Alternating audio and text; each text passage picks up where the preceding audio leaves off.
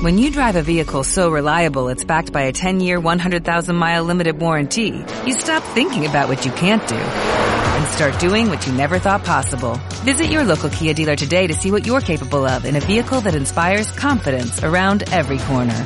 Kia, movement that inspires. Call 800-3334-KIA for details. Always drive safely. Limited inventory available. Warranties include 10-year 100,000-mile powertrain and 5-year 60,000-mile basic. Warranties are limited. See retailer for details. ¡Uh, la, la! ¡Uh, la, la! Santiago, Santiago. Vamos a viajar a Francia. Francia. ¡Uh, la, la! Eh, veo, Héctor, que el francés no es lo tuyo, ¿no? O sea... ¿Perdona? Lo... Pero si la imitación del francés es mi punto fuerte. Es tu punto O sea, fuerte. Sí. A, to- a todas las entrevistas que hago, no, no de trabajo, eh, digo, por ser famoso, que me hacen entrevistas. Claro, claro, claro. Obviamente, y, claro. y la- las hago todas en francés, porque yo tengo un acento francés muy bueno. Yo soy como si fuera un francés en Madrid, eh, buscando la calle mayor. Bueno, ¿Pero de creo- qué, de qué zona de Francia eres? ¿Norte, sur, Todas, Burdeos, mm, Todas. más tirando a París? todas, todas. Yo Todas. vivo en, vivo el momento. como, como Ted Mosby, que dice, mis padres son de Ohio, pero yo vivo en el momento. Lo que está claro es que como buenos eh, españoles, como buenos españoles, odiamos a Francia. yo creo que hablo por todos. Sí. Sí, yo nos odiamos, al final los vecinos pues acaban odiándose un poquito, ¿sabes? Encima Ellos ellos, están, tienen- ellos están arriba, lo típico que Claro. mueve- mueves un mueble y se escucha abajo, ¿sabes? Y cosas así. Claro, típicas pues, cosas, ¿sabes? Nos molestan. Que aún, aún el, así, el olor a queso de sí, Francia, uf, muy molesta fuerte, muy también. fuerte, muy fuerte, sí, sí. ¿sabes? Nosotros tenemos jamón. Ellos el jamón no lo odian. Ellos vienen aquí por el jamón, entonces... Es como un no olor sé. a pies todo el día. Y no- Claro, claro. Pero bueno, aún así, aún así nos hemos armado de valor y hemos ido al cine a ver, por fin, por fin, eh, The, The French Dispatch.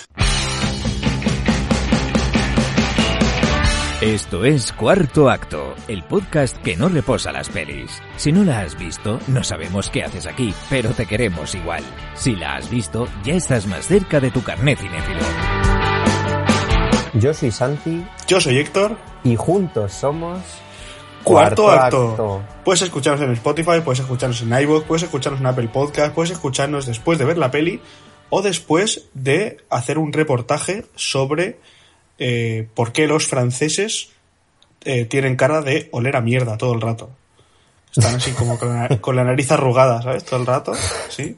¿Por Pues qué son es- tan estirados, no? Es bastante interesante, la verdad, o sea... De hecho, Sí, hay un, puedes hacer una crónica. hay un capítulo hay un capítulo de Model Family no que están en están en París o algo de eso y creo que se llama Mitch Sí. no Mitch Sí, es. Eh, el Mitch es el pelirrojo sí, sí, sí. que, está, que está como intentando hacerse pasar por por un Por francés. por francés y al final haciendo ah, ah, ah, y vistiéndose raro al final lo, lo cogen y como llega a uno de todas ellos partes. Sí, sí, sí, sí. Y al final acaba diciendo mm, hamburger y ya. Y ya lo plan como sí, sí, sí, lo Ah, manda toda la mierda, ¿sabes? Sí. bueno pues Sí, sí, The, French Dispatch a ver eh, no me acuerdo ya cómo iba esto hacías tú una, Pues una ficha sí, técnica sí, ¿no? empiezo, empiezo con la ficha técnica, claro, es que ha pasado un mes entre una cosa y otra, han pasado muchísimas cosas y, y esto no puede ser, esto no puede ser. Eh, Dale, venga, ficha técnica, The The French Dispatch, que, mm, bueno, es una película estadounidense, aunque puede engañar, ¿no? Eh, Francés, ¿no? Sí, un poquito ahí, pero, pero nos engaña. Y es Wes Anderson el director, que vuelve Wes Anderson al ring y a pelearse con, con los planos que están desequilibrados. Eh,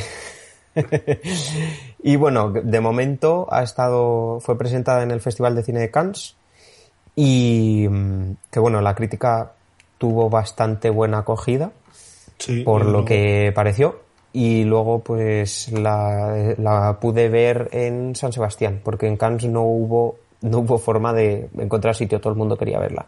Entonces nada luego en San Sebastián ya sí porque está en una sección que se llama eh, Perlas que son aquellas películas de otros festivales que tienen como muy buen nivel. Y pues estaba The French Dispatch había también The Power of the Dog y todas estas al final ganó Bueno, sí. esa sección Petit es- Maman si es en San Sebastián, la selección sería Perloac, ¿no? Porque No, se llama Perlac. Ah, mira, eh, pues, pues no iba muy desencaminado, ¿eh? No, no, no, no, no ibas desequilibrado. No, no, no, es la sección Perlac. Mi vasco, las perlas de San Sebastián, sí, sí. Mi, euskera también es muy bueno, ¿eh? O sea, está mal que lo diga, pero No, lo, lo veo, lo veo. Sí, sí, sí, sí. Has aprobado euskera. Para mí, has aprobado euskera. Y, y bueno, cuéntanos, breve sinopsis en un minutillo. Bueno, hacer una, hacer una sinopsis de esta peli es un poco un marrón, porque la verdad es que no sé muy bien de qué va. Eh, a rasgos generales es eh, un periódico francés, una crónica, eh, bueno, se llama la Crónica Francesa en español, una especie de revista que el, director, el director general, digamos, que muere, entonces que es Bill Murray, que es Bill Murray, la van a desmantelar. Pero eso es como eso es como el preludio. Y luego tenemos tres, no, cuatro historias, creo, cuatro historias de cuatro de cuatro reporteros de la, de la crónica. Entonces nos presentan a los reporteros con una historia cada uno y al final, el último tramo, volvemos a eso. Ha muerto Bill Murray, entonces entre esos cuatro que hemos conocido, escriben un... Pues, no sé, no sé cómo le llaman, pero...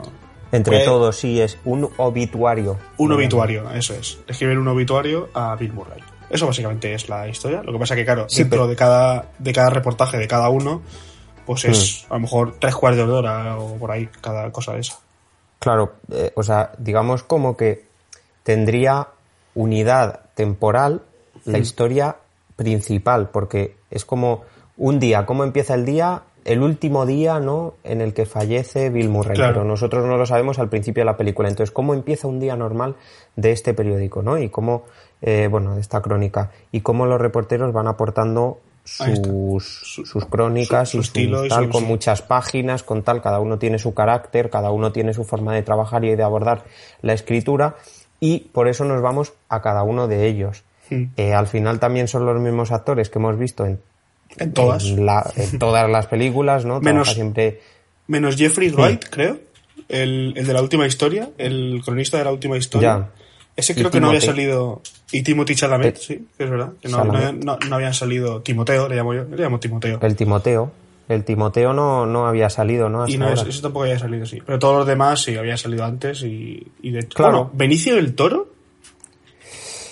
Claro, es que ahí me pillas, porque es que a lo mejor sí que salió, sí que salió en Isla de Perros, le puso voz a un perro. Entonces ahí ya me pillas. Pues a lo mejor, a lo mejor. Y Lias y Dux sí, ¿no? Sí, esa sí que sale. Esa sale eh, en Hotel Budapest, creo que tiene un papel muy pequeñito. Lia Sedux. Creo. Sí, porque es francesa, si no recuerdo mal. Entonces, en Hotel Budapest. Sí, es francesa. Me suena, ¿eh? Es francesa. una, cosa, una cosa que me sorprendió es que Timoteo, Timoteo es francés también. Y es el único que no habla francés. Es, medio francés. Mm. Bueno, pero tampoco. Pero sabe hablar francés, ¿eh? Hay entrevistas con él hablando francés y tal. ¿Ah, sí? sí, sí, sí, perfectamente. Y, me, chocó porque hay escenas que. De, él hablando con la joven, con la chica joven mm. esta y tal, que está hablando la chica joven en francés y él le contesta en inglés. Y es como, a ver, tío, pero si sabe francés perfectamente, tío. ¿Te, la viste en versión original? Eh, no, me la he visto doblada. Pero aún, doblada, pero aún doblada cuando hablan en francés, eh, la persona habla francés. plan, no, no doblan el francés también. Ya, ya, ya, sí. Lo cual raya mucho porque el francés es la voz original y cuando habla en inglés está doblada. Entonces la voz cambia. Hmm. Pero bueno, en, el cine de mi pueblo no había versión original. Así que, yo, he visto las dos versiones. O sea, en San Sebastián vi versión hmm. original y luego he visto la, traducción ahora. Eh, porque cosas de festivales, cuando ves una peli en un festival y es tan tarde, pues puede ser que estés muy cansado porque llevas cuatro películas anteriores. entonces puede ser también que no te enteres absolutamente de nada. Entonces, realmente yo cuando he visto la película ha sido como verla entre comillas por primera vez porque no me acordaba de, muchas cosas. No, y además, además, una cosa que, o sea, no, no es que haya dado gracias por haberla visto doblada, un poco sí, ¿eh? porque dan una cantidad eh, de información o sea. Imposible verla en versión original, ¿eh? Te lo juro. Pero una locura. O sea, empieza la peli y empieza ya en plan pa, pa, pa, pa, pa, pa. Años, sitios, nombres, eh, qué pasó, qué no pasó, qué tal. De repente. Muchos cultismos también sí, emplea sí, sí, claro, palabras además, sí. Sí. Sí, sí, sí. Sí, es, es una película bastante complicada de, Oh, de yes. seguir este Sí, ritmo, sí. ¿no? Eh, ya hemos explicado un poco en la sinopsis cómo es la estructura. ¿no? Porque al final es eso, tenemos eh, apertura y cierre que está acogido por cómo es esto. Y luego tenemos las cuatro historias, aunque una de ellas es la de Owen Wilson, que Sí. no acaba de ser una historia, es como un relato de para situarnos cómo es la En ciudad. el sitio, sí. ¿no? Sí, sí. Claro, yo, yo eso lo, lo incluiría, me parece algo magistral. Las estructuras de Wes Anderson siempre son bastante Sí, sí, increíbles, ¿no? Y yo creo que esta película Entonces- es la más caótica de todas, ¿eh? Sí, sí, sí. Sí, aquí da un salto. Pero bueno, yo voy adelantando que a mí no me ha convencido con este salto. ¿Vale? Yo, yo voy adelantando que, que no me ha convencido. Pero bueno, la estructura, lo que iba diciendo, me, me parece fascinante por eso, porque tenemos un Owen Wilson que, digamos, como que nos tiene que hacer una presentación de personajes, una presentación del espacio. Vale, pues te lo está tirando a la cara. O sea, Sí, sí, empieza sí. la película con presentación de personajes, con planos estáticos y te enseña cómo es el entorno de cada uno. Mm. ¿Vale? Y luego nos, nos sitúa en el entorno, en la ciudad donde está esta, esta crónica, a través del el relato de Owen Wilson. De Owen Entonces, Wilson, sí. Ahí acabaría el primer acto para mí. ¿Lo Sí. ves así o...? Sí, sí, totalmente, totalmente Sí, ¿no? sí. Es es súper complicado, es lo que tú dices, porque realmente toda la historia, o sea, todo lo que viene siendo el segundo acto, ha pasado Sí. antes que todo esto. Entonces, es porque son lo- las tres historias grandes, son los tres relatos, los tres... eh, los tres... Joder, no me sale la palabra. Lo que han escrito ellos para revistas, ¿sabes? Sí, sí, sí, los tres, la- las tres crónicas. Las tres son- crónicas, son y las tres crónicas acaban con los reporteros enseñándosela a Bill Murray. En plan, esto es lo que he escrito y Bill Murray dice, ok, Mm. entra a la revista. Entonces, claro, todo eso, eso- Mm. ha pasado antes de que muriera Bill Murray, que es el primer acto. Y luego, pues, claro, es una mezcla y dentro de todas, de cada historia, que hay tres grandes historias, hay un primer acto donde se explica de qué va la historia, un segundo acto donde se, donde se desarrolla la historia y el tercer Eso acto es. sería cuando se, cuando se resuelve Cuando y se ellos se lo enseñan. enseñan a Bill Murray. Claro. Entonces, Claro. claro. Y además, otra cosa más, dentro de cada historia hay flashbacks Al pasado. a, ¿verdad? a pasado y a, y, y a, y a donde haga falta, ¿sabes? O sea, Hmm. pues digo que es la más caótica porque empieza por el final, luego hay tres historias random, dentro de No es por el final, ¿eh? Bueno, no Yo es no por el final, sea pero por el final. empieza porque ha muerto Bill Murray. Empieza O sea, porque bueno, ha muerto Bill Murray. Bueno, me- eh, miento, empieza hablando de que ha muerto Bill Murray y viendo cómo empieza Bill Murray el día. Hmm. Porque en realidad lo que estamos Sí. viendo es el chico este que le está subiendo el café y tal, y entra a la habitación y le da el café a Bill Murray y está Bill Murray en plan, ¿qué hace con toda la información que le han dado los de las tres crónicas? Porque dice varias veces que hay mucha información, o sea, que es una, va a ser una revista muy grande porque las tres crónicas que le han traído son larguísimas.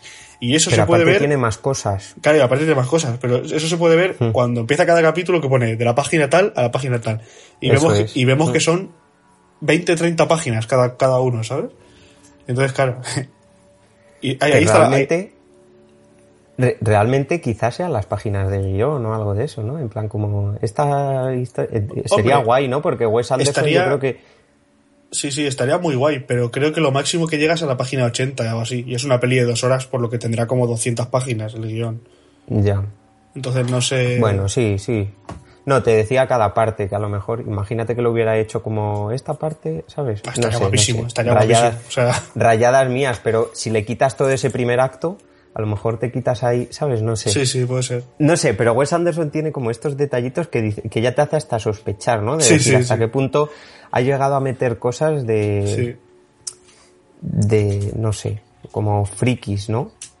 Y, y- y- y dentro, dentro de todas estas historias que son bastante complejas, tenemos muchísimos flashbacks, pero lo que más me ha llamado la atención de esta película es la dirección, ¿no? Sí, sí, en sí. este sí. caos, Sí, sí, sí, sí, sí, sí. En sí, este caos es, es la dirección. Yo creo que nos podemos tirar hablando de un buen rato de dirección de Wes. Anderson porque es magistral lo que hace. Yo me, vamos, lo que me quedo de esta película es la, la dirección asombrosa, caótica, Sí. pero asombrosa y que se ha salido de su estilo.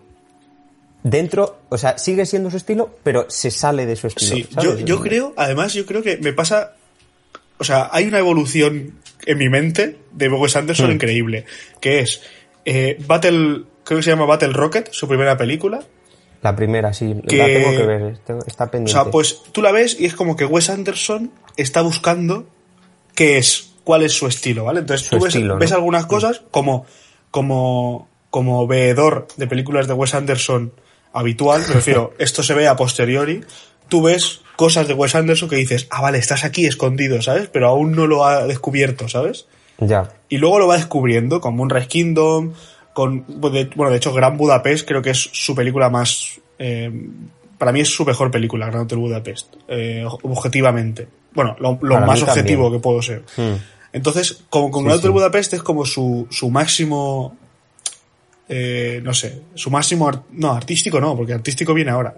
Su máximo como director, ¿sabes? Como, como filmmaker, digamos. Entonces luego, Hmm. a partir de a partir de Gran Hotel Budapest, yo creo que empieza ya como una, una fase de, de, de ya, ya soy Wes Anderson y puedo hacer lo que me, lo que, lo que me salga del pene. Que Hmm. ya viene eh, Isla de Perros, que es una, es una animación de la leche, con una historia guapísima, que de hecho ya hablamos, ya hablamos en este programa de, Hmm. Isla hablamos de, Perros. Isla de Perros, sí. Y ahora viene The French Dispatch, que es una movida. O sea, es Wes Anderson queriendo hacerlo todo. Pero cuando digo todo, es todo.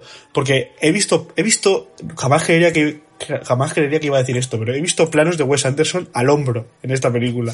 Sí, sí, sí. O sea, una escena entera al hombro de Wes Anderson. Y yo estaba diciendo, ¿qué está pasando?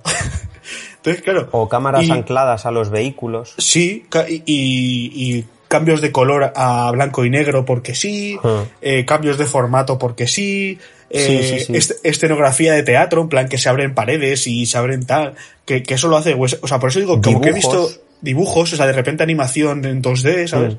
Entonces, como que he visto cosas de, de toda la filmografía de Wes Anderson, por ejemplo, cuando va el avión que se, que se parte y ves lo que hay dentro, Sí. eso es, Eso eh, es- de Life Aquatic, ¿sabes? Con- Life con el- Aquatic.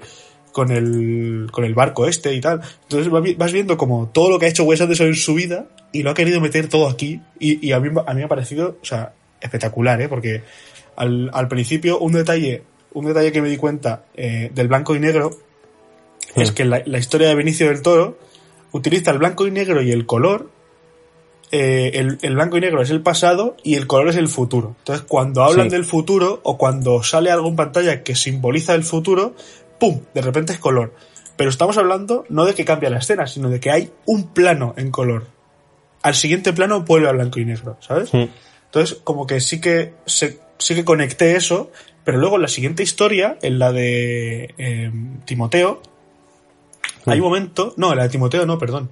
Sí, en la de La Timoteo siguiente es la de... Sí. ellos están ahí en su revolución de los estudiantes y dice, todo empezó con no sé qué. Y el pasado resulta ser lo que está en color, ¿sabes? Entonces ahí se carga la, lo que había establecido de que el pasado era, era blanco y negro y el futuro color. Por lo que entiendo que cada historia tiene su eh, código. Cada historia es una cosa. Claro. Entonces yo si la historia de Benicio del Toro estaba utilizando en blanco y negro para esto, en la de Timoteo es para otra cosa. ¿El qué? No lo sé, porque ya la verdad es que yo me, me- me- me explotó la cabeza y ya no pude seguir. Porque además, Hmm. en la tercera historia, en la de Jeffrey Wright, Jeffrey Wright, la del policía y tal, hay un momento que el niño le dice a, a Saorise. ¿Cómo se pronuncia? Sa- Sauris. Sauris. Sosha, Sosha, Sh- Saorise. Bueno, No sé. le dice, ¿de qué color son tus ojos? Ya. y te mete un plano, solo un plano a color de los ojos de ella. De los como, ojos de ella, sí. ¿Qué acabas de hacer? Y luego toda la historia... Puntualización. Sí, sí, pero luego Yo- toda la animación, ¿no? to- toda la animación también está a color, ¿sabes? Sí, no sé, hay veces que es como puntualizaciones y también es más. El, hay personajes que son hiper famosos, pero Sí. son hiper secundarios. Sí, sí, sí. Que es como, no les podías haber sacado menos esta, esta escena en concreto. O sea, es como, pues bueno, voy a poner a alguien famoso porque los famosos quieren trabajar conmigo, ¿sabes? Pero Sí, podías sí. haber puesto a cualquier secundaria Sí. posible. Sí, porque muere a, a la que- escena siguiente, o sea... Sí, sí, sí, o sea, ¿y, a cuánto está? ¿Cinco minutos? No, menos de cinco minutos, ¿no? Hablando, y, ah, habla con el niño una cosa, un detalle, tal, no sé qué. no tiene mayor sentido. O sea, es como usar famosos por usar famosos, porque a los famosos les gusta aparecer en las mm. películas de Wes Anderson. De Wes Anderson, sí. Bueno, y Bill Murray. Bill Murray ha llegado a un punto que para Wes Anderson ya es un, un necesario. Y claro, Bill Murray está muy mayor. Bill Murray a lo mejor tendrá 70, 80 años. Y entonces aparece en las películas de Wes Anderson porque ya es como tiene que aparecer, ¿sabes? Es como que si es una película de Wes Anderson tiene que estar Bill Murray, pero Bill Murray no está para hacer un protagónico, entonces hace este señor que sale también cinco minutos, pero literalmente es el que desencadena todo toda la película, ¿sabes? Ese es Bill claro, Y, y, tiene un tiene un carácter de personaje que varía con respecto a las anteriores. Este es un personaje más estricto, más serio, que todo lo que dice lo dice serio y lo dice de verdad. Sin embargo, en las otras películas era este aparentar estar serio. Cuando por debajo está como un flan, ¿no? Son más inseguros. Los personajes de Bill Murray suelen ser bastante inseguros. Esa cara triste de Bill Murray, sí, sí. En, las películas de, de Wes Anderson. Yo eh, tengo que admitir que me faltan algunas películas de Wes Anderson, aunque hmm. de las que he visto me encantan. O sea, me falta Moonrise Kingdom y Viaje a Darjeeling. Ah, bueno, y la de Academia Rasmore, joder, sí, me faltan. Y Bottle Rocket. Academia, Academia Rasmore es muy divertida. A mí me pareció muy divertida. Y también es, es de las primeras. Bueno, de hecho creo que es la segunda, ¿no? Después de Battle Rocket. Es la segunda. Sí, sí, y, y aún lo ves ahí que dices, sea, es, es más simétrica que Battle Rocket, pero aún no tanto como lo que acabará siendo, ¿sabes? Todavía no está obsesionado. la verdad es que la filmografía de Wes Anderson es muy divertida, en el sentido de, aparte de los, o sea, yo con, yo con The hmm. Fresh Dispatch me he reído muchísimo, ¿eh? O sea, me ha parecido una comedia increíble, o sea, me lo ha pasado genial. Pues yo, no, yo no me he reído nada, yo me he aburrido bastante. ¿Cómo puedes decir eso, hombre, tío?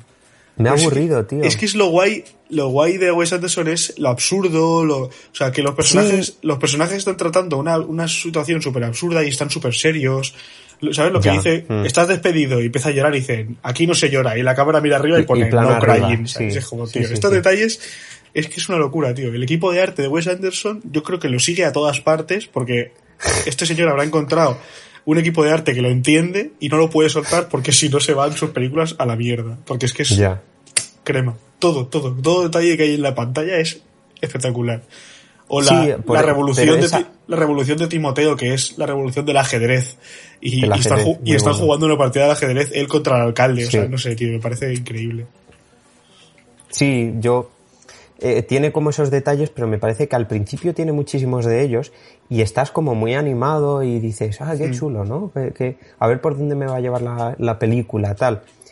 Y llega el punto en el que ya te empieza a cortar las tres historias sí. y para mí se estanca la película. O sea, si hubiera cogido la primera, la primera línea narrativa y hubiera metido más Bill Murray, hubiera metido más cosas del presente, menos historias paralelas, porque al final no dejan de ser mm. tres cortometrajes que sirven, sirven para contar mm, lo que está, ¿no? de lo que está hablando y todo lo de la crónica francesa, pero para mí se estanca la película en, en eso y pierde toda la gracia que tenían las otras películas. Porque es verdad que las que, que Wes Anderson normalmente lo que hace es me voy al pasado, me voy al futuro, te lo cuento de una forma, te lo cuento de otra y juega con las distintas capas narrativas y va escondiendo la historia principal y tal. Y aquí no, aquí te secciona muchísimo lo que te está contando. ¿Que sirve para un objetivo? Por supuesto. Para mí no, no me acaba de, de gustar mucho. Me gusta más cuando hace una línea estructural digamos como en, vertical, ¿no? De capa sobre capa. Y aquí lo está haciendo como en horizontal, como si fuera... Sí, corte y otra. corte y otra. Sí, eso, eso, yo creo que es lo más... El hándicap más grande que tiene la peli es ese, es que creo que es hmm. una peli que no es para todo el mundo en el sentido de que no pasa nada en la peli, ¿sabes? En plan, tu hmm. vida, cuando acaba la peli, es la misma que la que empezó, porque no has visto una historia eh, sobre algo. ¿Has visto la historia de The French Dispatch, de, la crónica francesa, con sus reporteros, con sus cosas? Entonces, claro, Yo, la, verdad es que en la, en la, tercera historia, en la de, Jeffrey, la de Jeffrey Wright, sí que hubo momentos de cuánto le queda a esto, ¿sabes? Porque claro. mi mm. atención, la atención del espectador es limitada en cuanto a imágenes bonitas, ¿sabes? En plan, una historia bonita con imágenes eh, tal, pero mm. llega un momento que digo, a ver, llevo una hora y media aquí, esto está muy guay, ¿sabes? Pero, ¿qué me, ¿qué, me quieres contar? ¿Sabes? ¿Qué, ¿Qué, me estás intentando decir? Y no te está intentando decir nada, te está enseñando la historia de esta crónica francesa que se ha inventado, ¿sabes? Y que está ahí, ¿sabes? Entonces, claro, es una peli que le pasa lo mismo que a, por ejemplo, eh, Once Upon a Time in Hollywood o The Irishman, ¿sabes? O, películas así que, que, son como de las últimas de, de, grandes directores consagrados, que esa película solo la puede hacer ese director. Porque The Irishman es una película de Martin Scorsese y si la hace eh, Santiago Varela, esa película está vacía, porque el propio director es el que... puta. No, pero porque el propio director es lo que le da el significado a la película, ¿sabes? Sí, sí, sí. No vas a ver de Irisman, vas a ver la última de Scorsese, ¿sabes? Entonces no vas a ver la crónica francesa, vas a ver qué locura ha hecho Wes Anderson ahora. Y es una locura increíble. O sea, a mí, me ha hmm. encantado. Siempre siendo consciente de que me dices, oye, tío, es que está vacío. Sí, la verdad es que hmm. sí. O sea, quiero decir, no. Todo lo, todo lo que hablamos de Isla de Perros, de esta rivalidad, de esta tal, de a lo mejor alguna paja mental que nos hicimos, en la crónica francesa, eh, a ver, podemos, podríamos ponernos, porque se habla de la revolución y se habla de tal, pero de una forma súper, hiper, mega fría, súper, hiper, mega teatralizado, y es como simplemente vamos a disfrutar de lo que nos está diciendo este señor, ¿sabes? Sí, yo, yo creo que precisamente por eso, porque es una película de Wes Anderson, eh, no es una película mala, ¿sabes? Claro. O sea, si, si no fuera de Wes Anderson, sería una película mala. Sí. Sería una mala película. Lo que pasa es que es de Wes Anderson y, y, y bueno, yo le he puesto de nota un 6. O sea, no quiero decir, para mí no es un suspenso de película, porque precisamente eso es lo que tiene Wes Anderson, ¿no? Que, que tiene imágenes preciosas, que, que no solo las imágenes son preciosas, sino que te sabe mover la cámara, te sabe utilizar la narrativa, sabe jugar muy bien con las estructuras. Entonces todo está bien en la película, pero a la vez es como que eh, digo, va, me ha decepcionado un poco eh, porque tenía el listón bastante alto y las expectativas muy altas. Claro, es que no olvidemos, haya sido eso, ¿no? No olvidemos que The French Dispatch viene de eh, del, del, 12 de mayo, el 12 de mayo de 2020. Hmm. Es para estrenarse en, en, el Festival de Cannes de 2020. Se aplazó al 24 de julio se aplazó al 3 de abril, se aplazó al 16 de octubre, todo esto de 2020. Y, y, la última fue el 23 de julio de 2020. Ya llegó al. Un año después, llegó al 12 de julio de 2021 que se estrenó en el Festival de Cine de Cannes. Y ahora en octubre, la semana pasada, el 22 de octubre, se estrenó en cines. O sea, un año y medio después de su primer estreno. En el sentido de, se iba a estrenar tal día, claro. pues un año después ha visto la luz esta película. Que recordemos que Wes Anderson ya está grabando su, su siguiente película en, en Chinchón, ¿no es? O en... Chinchón, sí. El western. Claro, es una película que se ha atrasado año y medio. la última película de Wes Anderson se ha, se ha, atrasado un año y medio. Claro, eso es un hype. Hostia, que se, atrasa, hostia, y se atrasa otra vez, y se atrasa otra vez, y se atrasa otra vez. Y, yo creo que ha sido todo el rato diciendo, para la promoción. Y la, creo que ha sido malo, fíjate. Igual le ha venido un poquito regular porque. Hmm. Pues, Hay que tener en eh, cuenta que Wes Anderson está sacando película cada dos años, ¿eh? Pues además es que literal cada dos años. En el 14, en el 16, en el 18, eh, ahora en el 21, ¿ves? Por esto que se ha retrasado. Además todos pares, ¿eh? Me gusta. Si no iba a salir en el 20, ¿sabes? Ha salido en el 21, pero iba a ser en el 20 cuando iba a salir. Y ahora la siguiente, ¿cuándo saldrá? En el 22, no, ya saldrá en el 23, supongo. Claro, saldrá en el 23. Bueno, esperemos que salga en el 22 y recupere esa, esa, cosa de cada, dos, cada dos años pares. Yo, yo creo que es una manía suya, fíjate lo que te digo. Pero porque creo que es una persona súper maniático, ¿no? Súper maniática de, bueno, planos simétricos. Sí, sí. La simetría, los colores aquí te lo sigue haciendo. Sí. Pero es que, claro, luego te hace los planos, lo de seguimiento de, bueno, los de cámara en mano y todo esto, el de Benicio del Toro en la silla. Sí, guapísimo, guapísimo. te hace también... En el, coche, la persecución también hace ahí alguna... La persecución en coche, me encantó ese plano, me encantó. O sea, me parece, no sé, eh, precioso, me, encantó. Y luego eh, está el de la bicicleta, el primero, el de Wes el de ah, Owen Wilson. El de Owen Wilson, sí. Que sale grabando como la cámara anclada a la bicicleta y le está grabando y eh, en la bici, ¿no? Creo que se ve las manos en el manillar, sí. Sí, sí, sí.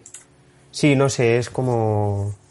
No sé, pero bueno, que, que al final tiene como estos planos tan, más distintos, ¿no? Sí. Pero luego tiene la, los planos estáticos y luego también lo que le gusta muchísimo a él, los planos eh, no son panorámicas porque no hace un, paneo, sino que lo mueve de derecha a izquierda o de izquierda a derecha sí. de forma estática también. Sí. Eso lo hace, por ejemplo, en la pelea de. En la pelea que hay en, en la primera historia, la de Benicio del Toro, al final, hmm. cuando se están peleando. Sí, sí, sí. Que hace una. Bueno, para toda la escena, todos que se van a pegar, ¿no? Cada uno con un instrumento. Eso lo hace, eso lo hace varias veces, ¿eh? Que están hmm. todos los personajes parados, pero en vez de estar el, fotograma congelado, literalmente está la persona parada. Porque la gente, ves, ves alguno que respira, que se mueve un pelín, y ahí, lo, hmm. ahí lo pillas. Pero sí, sí, eso lo hace varias veces. ¿eh? Y dije, hostia, es que literalmente lo prueba todo. Hay un momento incluso en el que eh, Adrian, Adrian, Adrian Brodick va, a tocar, va a tocar un cuadro y, y la cámara es el cuadro. Y Andrew Brodick, o Adrian Brodick, ese señor, acaricia la, acaricia la, la, la, cámara, claro, en plan, toca, objetivo, el, toca el objetivo.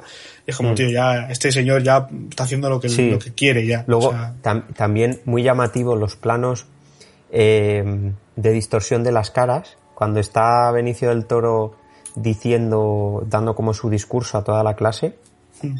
que, que ahí se distorsionan las caras porque utiliza angulares. Sí. También otra cosa, eh, y acerca muchísimo la cara. Con lo cual, y, y, y, luego, ¿qué pasa? Que, que, al final son personajes también que, está, que son... Eh, sí, que están mal de la cabeza. O sea, están en un, están en un manicomio, han matado a alguien, tal, no sé qué. Entonces, vemos cómo las normas de narrativa las está utilizando para cosas como muy concretas y luego también, el, es que la historia de Benicio yo creo que es la que tiene como estos detalles y es un poco más tradicional a veces o rompe un poco, pero es como... Yo creo que es la más correcta. Luego las otras dos van perdiendo un poquito más de fuelle. Sí, yo estoy, de acuerdo. Y me gusta mucho el plano en el que están Lías y Dux y Benicio del Toro tumbados. Y a medida que va avanzando la conversación, te va haciendo un plano contra plano. Sí, girado. Te lo va girando. Giro de cámara, ¿sabes? Sí, sí, sí.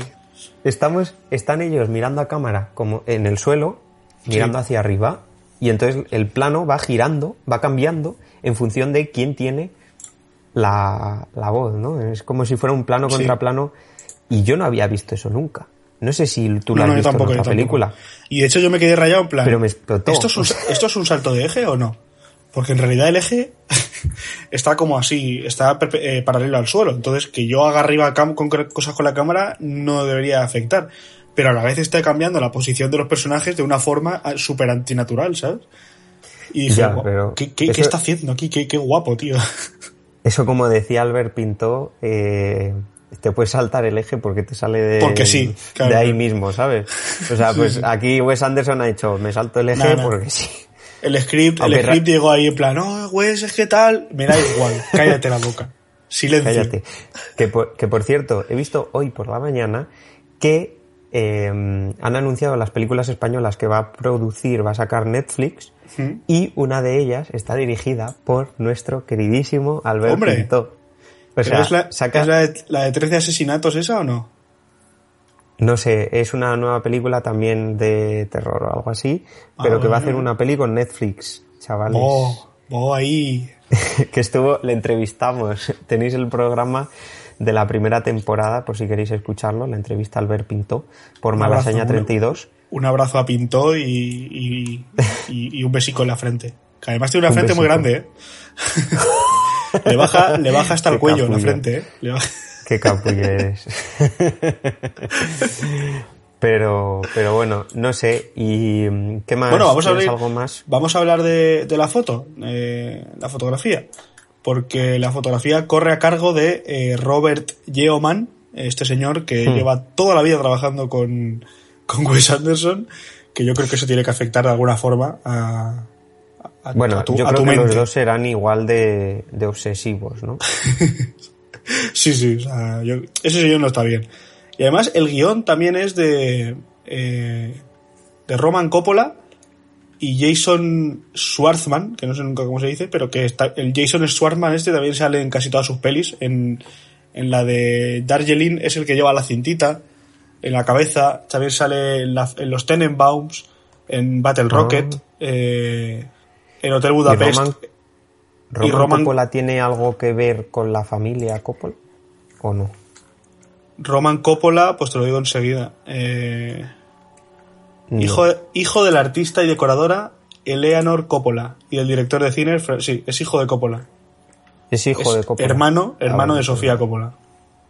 Bueno, pues ya sabemos de dónde viene y esos tres suelen escribir casi todas las películas de, Wes Anderson. ¿eh? O sea, casi todos los guiones están hechos o los tres, o, dos, o, ¿sabes? O uno o el hmm. otro. Siempre, siempre hacen alguna, hmm. alguna cosilla así.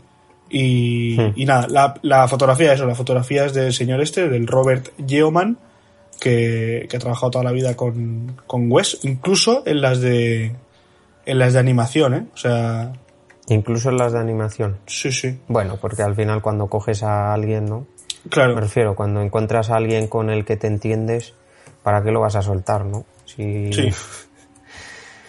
Yo creo que es eso. Y a mí, a mí me ha gustado bastante la fotografía. O sea, creo que es uno de los. Uno de los más.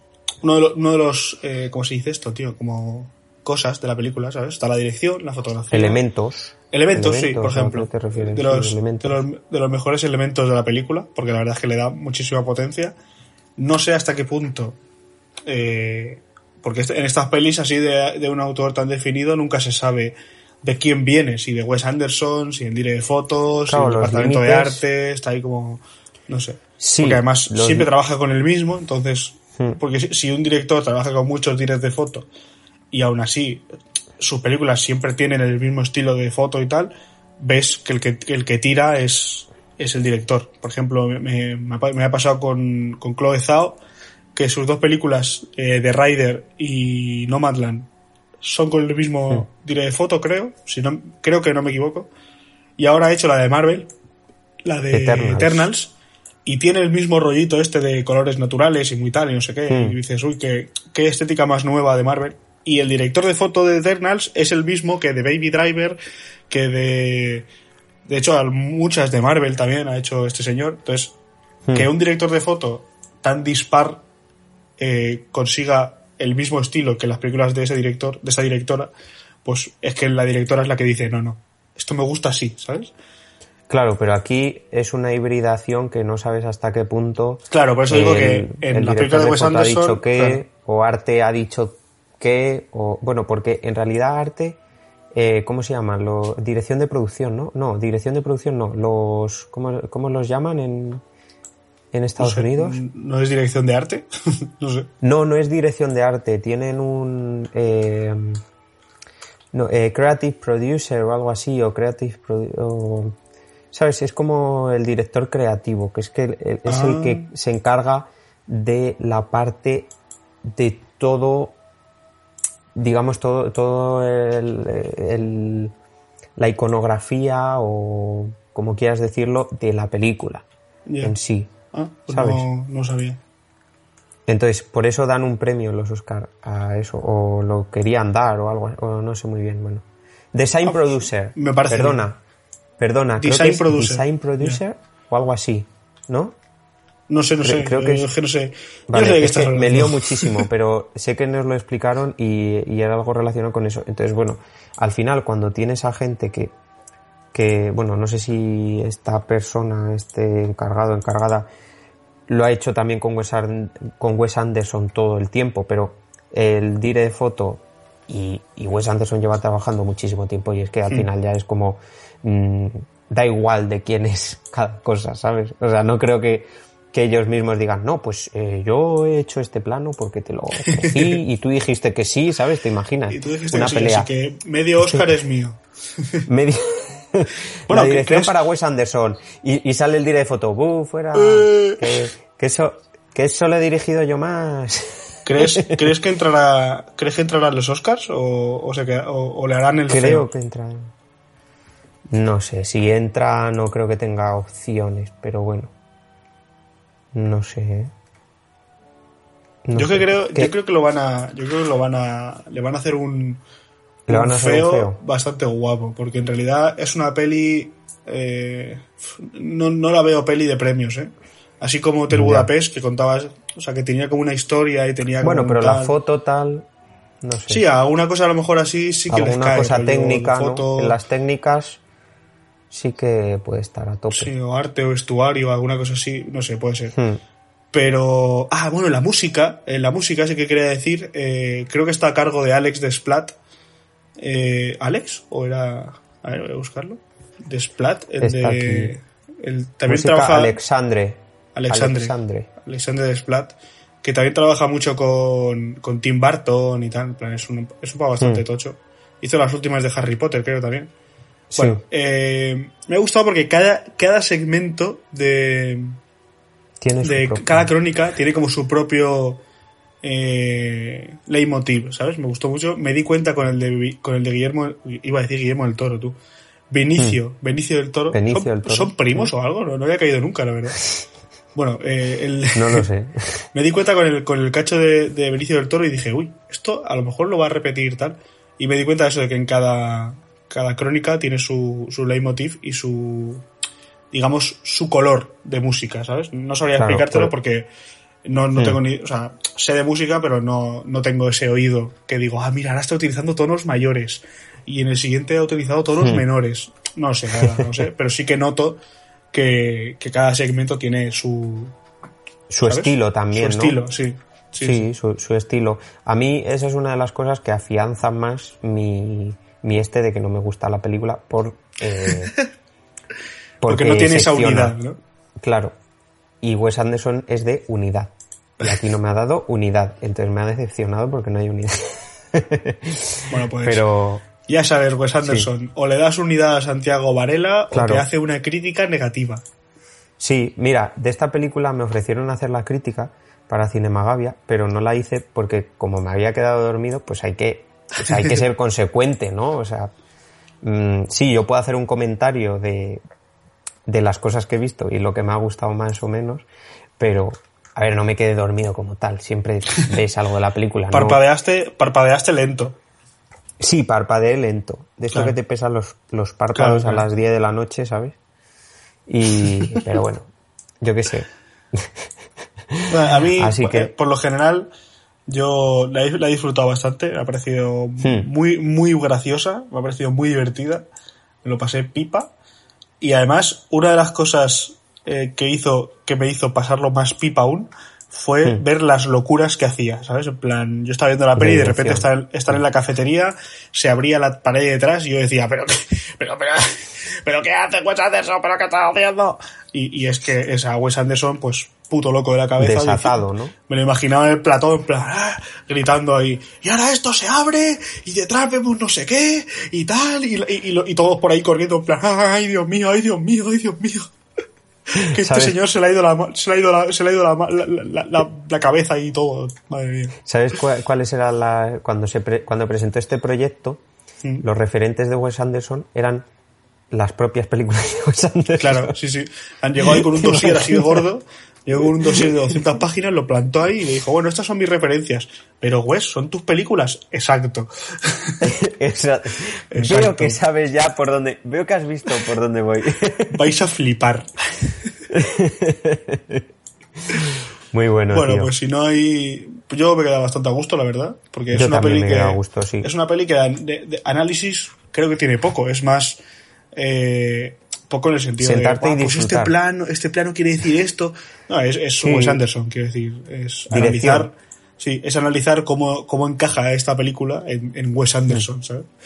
Sí, sí, Entonces, nada, si quieres. He, de decir que antes de ir a, la, a, comentar las noticias, he de decir que cuando yo estaba en el cine se fueron cuatro personas. O sea, estoy diciendo el público general, que pagas una entrada y te vas de una película. Creo que hay que tener sí eh, mucho valor para tirar el dinero así de esta forma e irte a mitad de película, ¿sabes? Que lo hicieron cuatro personas, que no fue algo que, que digas, no, me pareció llamativo.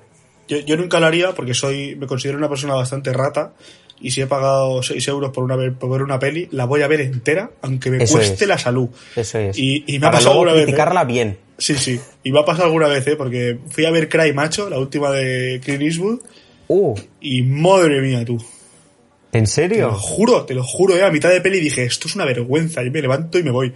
Pero dije, no, no, he pagado para ver esto. O sea, voy a acabarla, ¿sabes? Ostras, yo no la he visto. Sí, sí. Ostras, y aunque no te gustó nada. Y aunque yo no lo haría, y aunque yo no lo haría, entiendo a esa gente que se fue, porque eh, cada día me doy, me doy cuenta de, de, que hay gente que se la suda del cine de una forma impresionante, y lo cual, o sea, respeto, quiero decir, me parece bien. Pero escúchame, si lo hacen los críticos.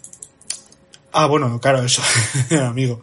Eso ya. Es que ahí pasamos de un extremo a otro. Pasamos del que no tiene ni idea y se va porque lo que está viendo, él está, él está diciendo, ¿qué es esto? al hmm. extremo de soy un crítico de cine, solo con el hecho de que me levante y me voy, ya estoy haciendo una crítica de cine, ¿sabes? En plan, no, no, es verdad. Eh, eh, en el mundo de la crítica no soy, no soy gran consumidor, pero se lleva mucho el teatro, en plan. Y, cada vez más, o es muy buena, o es la mejor película que has visto jamás, o es la peor película que has visto nunca, ¿sabes? Entonces, se lleva mucho esto de, Buah, es un espectáculo, que tal, no sé qué, y luego al contrario, en plan, pues mira, me levanté y me fui porque es una basura, es una vergüenza, está. Entonces, la verdad es que el mundo de la crítica yo lo tengo bastante cruzado, ¿eh? Yo lo siento creo, tío, pero... Yo fíjate, en eso, en eso discrepo porque creo que ahora está surgiendo una nueva crítica que, que o bueno, me voy a meter dentro. Pero que, por si acaso, yo qué sé. pero bueno, que, que, que, está, que está surgiendo una nueva forma de, de, hacer críticas que yo creo que es más analítica, ¿sabes? No es tan, no es tan a saco como la de Bollero o como la de Pumares que, que al final pues le importaba una mierda el, el cine, por así decirlo, y el faltar al respeto a la obra. y esta película, o sea, e, esta nueva forma de criticar es como armarme de todas las, de todas las herramientas posibles para decir que una película es mala por tal, tal, tal, tal. O sea, no voy a faltar al respeto a tal. Yo aún así conozco a gente que, que no es boyero y que se va de las películas porque en un festival te estás viendo 40 películas y cogen, y si no le gusta una película a la media hora, pues cogen y se van. Y a mí es algo que me da mucha pena. Yo lo he hablado con un amigo mío y es que es en plan de, no, no te vayas, porque luego la película, a lo mejor la primera media hora es basura, pero luego te cambia totalmente, te rompe todos los esquemas. Hay películas que a mí de verdad he dicho, con el clímax o con el cierre de la película, ni siquiera con el clímax, con el cierre de la película me ha merecido ver esta película. ¿Sabes? Sí, sí, tal cual. Es verdad que pasa poco, pero dices, pues me quedo con esto. ¿Y luego qué hago? ¿Luego hago una crítica de una película que he visto solo media hora? No sé, yo creo que... Es, eso, ¿eh? O sea, yo creo que si te, si te sales del cine a la media hora, no puedes hacer no, no estás eh, capacitado para hacer una, una, crítica de esa película. Has visto media hora, tío. La peli dura dos. Ni siquiera has visto la mitad de la película, entonces... Pero, pero Bollero hace eso y no critica realmente la película. Yo he visto a Bollero hacer críticas y Bollero lo que hace es coger un periódico y se lee lo que han dicho en el periódico de San Sebastián, esto lo he visto yo, ¿eh? En San Sebastián estaba con un periódico y leía lo que había puesto el periódico de San Sebastián, o sea, del, del Festival de San Sebastián, y cogía y decía, pues he, leído aquí tal, no sé qué, y se pone a comentar sus cosas. Que luego uno, uno de estos días estaba yo grabando ahí un vídeo para de estos de Cinemagavia y resulta me lo encuentro a las 12 de la noche que no sé cómo iba, no voy a decir cómo iba porque no lo sé. En Estados Unidos. Iba con dos amigos pero, y, yo le he escuchado decir en alto que a él, eh, pues bueno, que se la repamplizaba, que, que, él lo que iba ahí es a disfrutar y ver amigos. Entonces, bueno, es otro estilo, ¿no? Yo creo que, que, hay que intentar cambiar eso. Y estamos los de abajo intentando tirar para adelante, pero bueno. Muy bien, muy bien, así me gusta. Pues nada. y después de este eh, rollo. de French Dispatch nos ha, nos ha, dado para mucho, menos para hablar de French Dispatch. Así que eh, vamos, a, vamos a la sección o a lo que quiera que hagamos ahora. sección.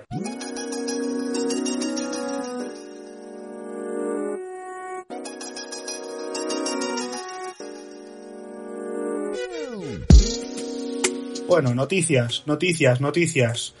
Eh, bueno, la más comentada yo creo que está claro, ¿no? El, famoso accidente en el rodaje de Rust eh, a manos de eh, Alec Badwin, ¿Mm? que acabó con la muerte de la directora de foto. O sea, Haylin, creo que se llamaba. ¿Mm? No he visto nada suyo, creo, pero es una desgracia, obviamente. Y, y justo hoy eh, he visto un comunicado que ha subido, que ha puesto el gaffer, el gaffer de, de explicando un poco. Di quién es el gaffer, porfa, eh, para que lo entienda. Vale, el gaffer es el jefe, de, luces. De luces, sí. El jefe de luces. Hmm. Eh, o, eléctricos, la verdad es que no, no, yo diría de luces. No, el de eléctricos es el best boy. El best boy. Creo. o sea, el director de fotos, el director de fotos dice, quiero que, esta, que, que sea una, una, escena tensa, con iluminación eh, muy baja. Sí. Pues todos los directores de foto, todos los directores de foto que nos estén escuchando me van a querer matar, pero bueno. No, pero es que es así. el director de foto describe como un ambiente, como un tal, y a lo mejor dice algo rollo, pues, y una foto, y una luz directa a la cara, ¿sabes? O alguna cosa así. Y el gaffer es el que se encarga de movilizar al equipo y hacerlo. El currante. Claro, es el que lo mueve todo. El director de fotos está con el director diciendo, sí, vamos a cobrar muchísimo por esta película. Y el gaffer está currando como, como un cabrón. Entonces, bueno, básicamente el director, o sea, lo que es el director de foto para el director es el, el gaffer es para el director de foto, se podría decir, ¿no? Alguna movida así, rara, no sé. Sí. El caso es que el gaffer es muy importante para el director en, de foto. En arquitectura, en arquitectura sería arquitecto superior es el director de foto y arquitecto técnico, que es el que ejecuta, ah, es el pues gaffer. Pues mira, si, sabéis algo de, arquitectura, pues os sirve este ejemplo. si no, pues que os den por culo. Entonces, el gaffer ha subido un, un, comunicado hablando un poco de lo que pasó y tal. Y bueno, hay alguna escena muy gore. Él dice que cuando le pegaron el tiro fue él, o sea, estuvo él, estuvo en sus brazos desangrándose y tal. Bueno, pero una imagen muy macabra que yo creo que no hacía falta, pero bueno, el chaval lo dice. Y luego habla de que todo el equipo, eh, todo el equipo de pirotecnia, todo el equipo técnico de, no sé cómo se dice, pero no son, no son, no son stunts, porque stunts son, eh, ¿sabes? Hacer volteretas y tirarse de, de edificios. Sí, esos son los, los especialistas. todos los especialistas de armas eh, eran, mm. era gente muy joven, era gente de 24, 23 años. Entonces él dice, él defiende que gente de 23 o 24 años no pueden ser profesionales de, de estas cosas. Entonces, y, y luego dice que este equipo de 23-24 años estaba en el rodaje porque el equipo anterior, que era el profesional, había abandonado el rodaje por cuestiones de, eh, de trabajo, en plan de que hacían, jornadas muy largas, hmm. eh, muchos días seguidos, con unas condiciones eh, extremas. Recordamos que están en medio del desierto de Nuevo México, o sea, Hmm. bueno, ¿era Nuevo México? Creo que era, creo que era Nuevo México, ¿no? no bueno, en medio de un desierto. Creo, recordar que sí. A temperaturas muy altas y tal. Entonces, si ya de por sí ese, esa, ese trabajo ya es, esa, situación ya es complicada, si encima son gente que no están acostumbrados, que no son profesionales aún, eh, aún, ¿eh? O sea, lo, lo, llegarán a ser en algún momento, pero eh, no son gente para estar a la cabeza de un departamento. Además, un departamento tan importante como, como armas, ¿sabes? como las armas, sí, sí, sí.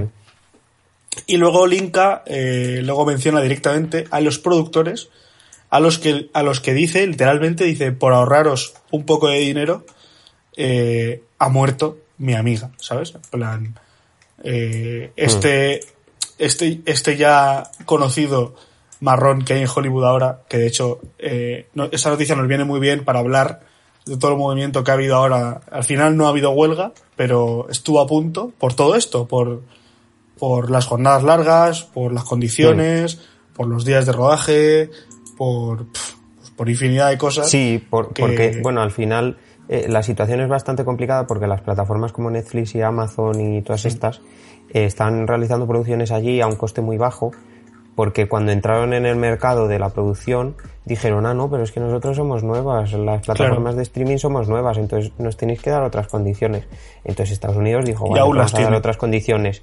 Y todavía las tiene a pesar de todos estos años y están ganando muchísimo más que se gana en el cine, que se gana en cualquier otro sitio. Entonces, eh, se están aprovechando de esta situación y lo que quieren los sindicatos de trabajadores es eh, mantenernos las condiciones unas condiciones legales y normales. No puede ser que estemos trabajando 16 horas todos los días, que luego es que es eso, es que puedes tener un accidente cuando te vuelves a casa porque estás muy cansado. Claro. Que yo, que, que aquí en España también pasa en ocasiones, porque para empezar en España eh, contratan muchas veces en producción a gente que le piden su coche propio, que debería de ser ilegal utilizar su coche propio para mm, transportar a los propios actores, ¿eh? que yo conozco a gente que ha trabajado, o sea, que ha llevado actores muy importantes del panorama español y el día anterior habían trabajado 15 horas y al día siguiente es verdad que guardan las 12 horas de rigor, ¿no? Que estas que hay entre roda entre fin de, jornada, entre fin de jornada, entre un fin de jornada y un principio de jornada tienen que pasar mínimo 12 horas. 12 horas, pero hay veces que, no es suficiente, no llega a ser suficiente. Eh, y, entonces que alguien vaya hasta un sitio a tomar por saco una hora conduciendo y vuelva una hora conduciendo puede tener un accidente y no solo matarse él, sino matar a otra gente. A otra persona. A otra persona solo por, por temas laborales. Entonces me parece muy, o sea, me parece que esto ha sido como la gota que ha colmado el vaso y que ha llegado en un momento que ha sido como, si es que se veía que iba a pasar algo así, ¿no? sí, además, además creo que es súper necesario porque como que está súper súper normalizado que si vas a hacer un que si vas a hacer cine, si vas a hacer una bueno, por lo menos nosotros eh, si vas a hacer un corto, prepárate porque vas a estar una semana eh, a muerte. O sea, una semana en la que no vas a hacer otra cosa que no sea rodar. Rodar. Hmm. Entonces, eh, me parece bien, a mí me encanta, porque tengo 25 años, pero si tengo 40, llevo 20 haciendo esto, eh, es mi trabajo, por lo que yo quiero ir a la oficina, o sea, no es oficina, obviamente, ¿no? Pero quiero ir al trabajo, hacer mis horas, e irme a mi casa porque tengo familia, tengo amigos y tengo vida, ¿sabes? Pero si hmm. yo me meto a una película, no quiero estar, porque claro, un corto es eso, un corto son tres, cuatro, una semana, ¿sabes? En plan, bueno, al fin y al cabo son... Es, poco tiempo, sí. Pero una semana, estamos, o sea, una película, estamos hablando de, a lo mejor te pasas tres meses haciendo una película. O sea, que tres meses es como el tiempo el tiempo estándar, pero de rodaje. a lo mejor... Claro, de rodaje, pero, sí, sí. pero ya llevas de preproducción, llevas otros tres meses, lo mismo. Sí, y además, si eres director o eres, o eres, o eres productor o eres producción o algo de eso, a lo mejor te comes la pre, la producción y la post, ¿sabes? En plan. Pero bueno, pongamos que eres solo de rodaje. Te vas a pasar tres meses de tu vida. O sea, bueno, da igual que sea, me prefiero, que no es que sea mucho, pero comparado con tu vida. Pero te vas a pasar tres meses, eh, todos los días de esos tres meses, cascándote 10, 11, 12 horas de un rodaje, que además, para quien no lo sepa, un rodaje cansa muchísimo. O sea, un rodaje cansa muchísimo. Acabas agotado. Y, y eso tres meses no es aguantable, la verdad. O sea, porque además no es que sea, no, es que no te, no te quejes, estás cansado. No, es que hemos visto que puede morir gente por, por un fallo que además es mucho más fácil cuando estás tan cansado, ¿sabes? O sea, bueno. Claro, claro. Totalmente. Así que desde pues aquí, desde aquí apoyamos las jornadas de cinco horas y fin, de semana de tres o cuatro días. Yo creo que eso es lo, óptimo. Sí, yo, yo los apoyo sobre todo porque ahora tengo jornada, o sea, ahora tengo días libres siete a la semana, ahora mismo. eso está bien, eso está bien. Sí, o sea, trabajo, trabajo en ratitos, ¿sabes? O sea, y trabajo no pagado, que es lo mejor. Jornadas de 20 minutos. trabajo y me duermo, ¿sabes? Eso es lo que hago trabajo, me duermo, trabajo, trabajo 20 minutos, así está. Pero bueno, bueno, pues, nada, pues recordad, recordad que nos podéis seguir en Twitter, eh, arroba cuarto hmm. acto barra baja radio, creo que era. O cuarto acto radio, todo junto. Poned, vosotros poned cuarto acto y os sale. Y en Instagram. Y, os sale. y en Instagram, cuarto acto barra baja podcast, para enteraros de todas enteraros de todas de, enteraros de todas las noticias y pues pasar, pasar un buen rato con, nosotros. Eh, nos vemos el mes que viene. Hmm. Eh, recordad que el último domingo de cada mes hay, un nuevo programa de cuarto acto. Así que nada, un abrazo y hasta el mes que viene. Un abrazo, chao.